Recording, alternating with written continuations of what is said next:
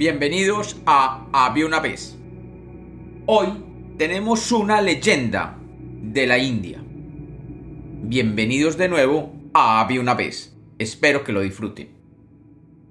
Había una vez. Había una vez un ermitaño que vivía en la ladera de una escarpada montaña de la India. El ermitaño, un hombre ya de avanzada edad, con sus cabellos blancos y su rostro arrugado, vivía allí desde hacía más de 60 años. Y gracias a la meditación había podido desarrollar un sinnúmero de poderes que los mortales no podían realizar. Su mente continuaba siendo ágil y dinámica, y debido a su constante práctica de ejercicios mañaneros, su cuerpo tenía aún la flexibilidad y la energía de un joven. Sometiéndose a toda suerte de disciplinas, el ermitaño había obtenido un asombroso dominio sobre las fuerzas de la naturaleza y las fuerzas divinas. Su mente era capaz de levantar objetos y transportarlos a otro lugar. Era capaz de convertir un metal en otro y era capaz de comunicarse telepáticamente con otros seres. Era un prodigio. Pero a pesar de ello, aquel hombre tenía una debilidad que era consecuencia de su propia apreciación de sus habilidades sobrenaturales. Nunca se había podido deshacer de su ego. Se consideraba superior a todos en el mundo, y la humildad nunca había llegado a su alma. Un día, Yama, el señor de la muerte del Tíbet, decidió que era hora de llamar a su presencia a aquel viejo ermitaño, y envió un emisario para que recogiera el cuerpo y el alma de aquel hombre y lo trajera a su presencia. El emisario rápidamente empacó sus cosas y comenzó su viaje hasta aquella montaña donde vivía el ermitaño. Cuando el emisario de Llama comenzó a subir la escarpada montaña, el ermitaño con su fina clarividencia detectó su presencia y adivinó sus intenciones. Y no dispuesto a que se lo llevaran al inframundo, usó uno de sus más avanzados poderes, la ubicuidad. De esta manera, proyectó 39 formas idénticas a la suya.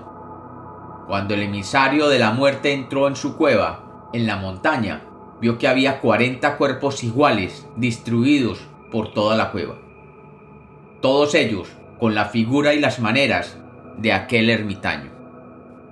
Confundido y sin saber qué hacer, el emisario de llama dio media vuelta y maldiciendo se regresó hasta el inframundo donde se encontraba llama.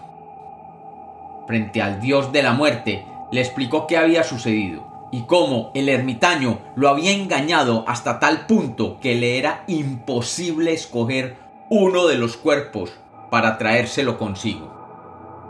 El dios llama, que había visto todo y todo lo comprendía, se acercó a su emisario y le dio unas breves instrucciones. El emisario sonrió y deseoso comenzó el camino de regreso donde el ermitaño. De nuevo el ermitaño presintió la llegada del emisario de la muerte, y seguro de sí mismo, simplemente decidió repetir la hazaña, y crear de nuevo 39 copias de él mismo, para de nuevo confundir a aquel que venía por él.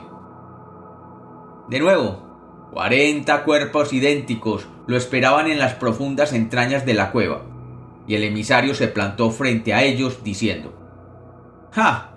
Veo que de nuevo están todos ustedes reunidos, para que yo no pueda reconocer quién es el ermitaño verdadero. Y prendiendo una antorcha, comenzó a recorrer uno a uno los cuarenta cuerpos.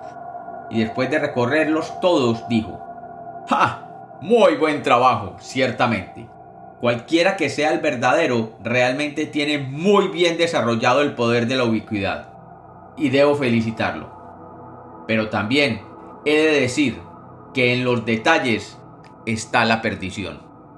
Después de haber recorrido todos y cada uno de ustedes, puedo determinar que por perfectos que sean, siempre hay algún pequeño fallo en la reproducción. Y este fallo saltó a mi vista entrenada inmediatamente. Al oír esto, el ermitaño se sintió herido en su orgullo, y dejando que su ego hablara por él, dijo, No es posible, dígame inmediatamente cuál es el defecto si es que existe. El emisario sonrió y dijo, Este es el defecto. Su ego lo ha delatado, y de un salto atrapó el cuerpo del ermitaño y lo arrastró hasta las esferas de la muerte, donde el dios llama lo esperaba con impaciencia, dispuesto a pesar el karma de aquel pobre mortal. Y como los cuentos nacieron para ser contados, esta es otra leyenda de Había una vez.